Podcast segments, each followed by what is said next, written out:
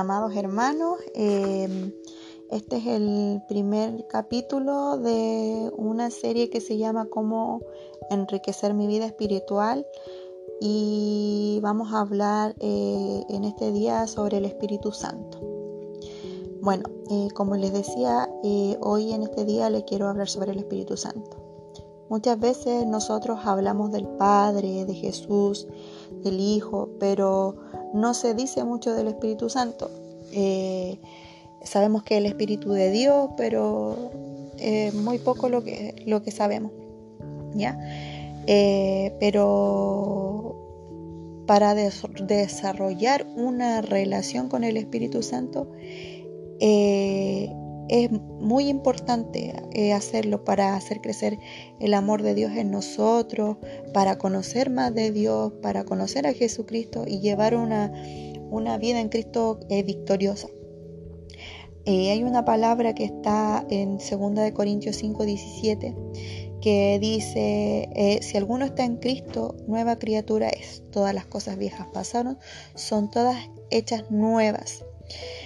Eh, ¿Qué me decía el Señor sobre esta palabra? En el momento que tú naces de nuevo, en ese momento en el que tú te encontraste con Jesucristo, en el momento que tú clamaste a Él, Jesús, ven a mi vida, eh, sé mi Señor y mi Salvador, eh, en el momento en que tú recibiste a Jesús en tu corazón, sin importar la edad que tuvieras, si tenías 10, 20, 30, 40, 50, 60 años, ni los pecados que hayas tenido, ni el, si tu pasado era bueno o era malo, en ese momento es un momento eh, sobrenatural de Dios en que Él automáticamente perdona tus pecados, ¿ya? Y también en ese momento Dios toma de su espíritu y lo envía a, nuestro espíritu muerto, al espíritu de, hombre, ¿ya? Y en ese mismo momento eh, eh, sobrenatural, eh, nosotros nacemos de nuevo. A veces nos preguntamos eh, qué es esto de nacer de nuevo y, la verdad es que es el nacer en el Espíritu. Antes nosotros, antes de conocer a Jesús, estábamos muertos y, ciertamente habíamos nacido de carne nomás, entonces éramos carne. Pero cuando nacemos del Espíritu, cuando recibimos a Jesús en nuestro corazón, cuando lo reconocemos como nuestro Señor y Salvador, viene el Espíritu de Dios a nosotros y hace este nacimiento. Entonces el Espíritu de Dios vino y toma residencia en nuestro espíritu y nos convertimos en templo del Espíritu Santo. ¿Ya?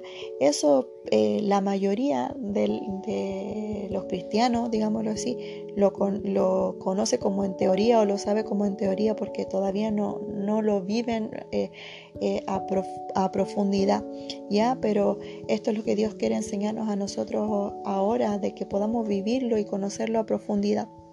¿Ya?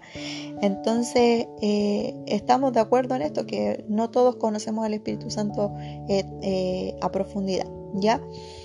Entonces, ¿qué pasa? Que a veces nos cuesta asumir esta verdad, pero, pero mucho, y así muchos de nosotros no tienen idea de quién es el que vive en nuestro interior, ¿ya?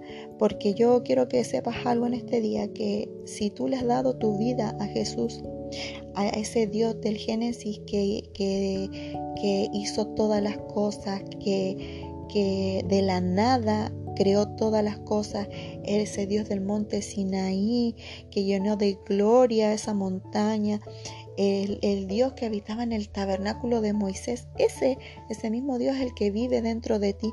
¿ya? Ese mismo Dios que está presente en tu vida, solamente que tú no lo has conocido a, eh, profundidad, no sabes quién es el que vive dentro de ti. Es como, como si Dios hubiera hecho un depósito eh, eh, gigantesco de una riqueza inmensa dentro de ti y que tú apenas puedas vivir y vives con un poquito porque no lo conoces, no lo conoces todo. Es como que si tuvieras un millón de pesos, pero tú vivieras como que tienes 20 pesos, algo así. Entonces nosotros debemos dar gracias a Dios también de que Dios hizo nuestro cuerpo, ¿cierto? En nuestro cuerpo eh, para poder resistir esta presencia del Espíritu Santo, que para poder eh, soportar esto, porque si no, eh, si no podríamos explotar o nos saldríamos por las orejas o muchas cosas. ¿Cierto? Pero Dios, Él con sus propias manos creó nuestro cuerpo y Él, el que, fue el que sopló el aliento de vida y su espíritu sobre nosotros. ¿Ya? Eh, y, si Dios habita eh, en ti es algo maravilloso y es algo que tú tienes que, meditar profundamente. Eh, en Colosenses 1.27 dice, y este es el misterio que predicamos entre los gentiles, es Cristo en ti, esperanza, esperanza de gloria. ¿Ya? Piensa en esto por un momento y repítelo así. Cristo en mí, Cristo vive en mí, eh, cuando decimos Gálatas 2.20, ya no vivo yo, Cristo vive en mí, ¿crees realmente que Cristo vive en ti? Ya que el Dios viviente, el Dios eterno, el que estuvo con el Padre, habita dentro de ti. Ya me sorprende mucho también que la noche anterior de que crucificaran a Jesús y él comió de esa última cena con sus discípulos, eh, pudo haberle dicho muchas cosas a sus discípulos, pero él les habló sobre el ministerio del Espíritu Santo él les dijo que eh, ellos podían encontrar intimidad con la persona del Espíritu Santo. Él es una persona, el Espíritu Santo es una persona, Él siente, Él, tiene pensamiento, ¿ya? Y Él les dijo, voy a orar al Padre y les enviará otro ayudador, otro consolador, el que los guiará a toda verdad. Él les enseñará todas las cosas y les recordará todas las cosas que han de venir él no hablará por su propia cuenta, sino que Él va a hablar lo que oye del Padre y se los hará saber. ¿Ya? Entonces, eh, cuando escuchamos esto, les vuelvo a preguntar, ¿tienen idea de quién es el que vive dentro de ustedes? ¿Tienen realmente idea de, de, quién es el que está dentro de ustedes? Dice que el Espíritu de Dios escudriña lo profundo de Dios ya que lo que hemos recibido es el Espíritu de Dios para que sepamos todo lo que hemos recibido de parte de Él. ¿Ya? Y necesitamos saber, necesitamos saber quién es el que está dentro de nuestro interior.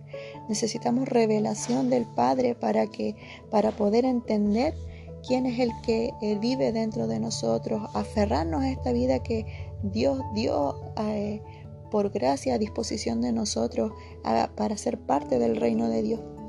Yo creo que a, medida que el cuerpo de Cristo vaya despertando eh, eh, al Espíritu Santo en su persona, en su interior, vamos a ver un avivamiento general en la iglesia de Jesucristo que alcanzará toda la tierra, así como dice la alabanza, y será ah, ah, llena la tierra de su gloria. Bueno, así va a ser esto. Eh, si nosotros aprendemos a conocer el Espíritu Santo, va se va a avivar más aún en nosotros. ¿Ya? Quiero que eh, ahora terminando este, este audio o este podcast, como, como le pueden llamar, que puedan orar al Padre, puedan orar al Espíritu Santo, a Jesucristo y le pidan y le pidan y le suplican que le dé una revelación, una demostración de quién es el que vive dentro de ustedes. Y bueno hermanos, con esto concluyo esta la primera parte de, de este de este pequeño mini estudio sobre el Espíritu Santo y de cómo podemos crecer en este, en este conocimiento de Él. Así que hermanos, muchas bendiciones. Eh, hasta el próximo capítulo.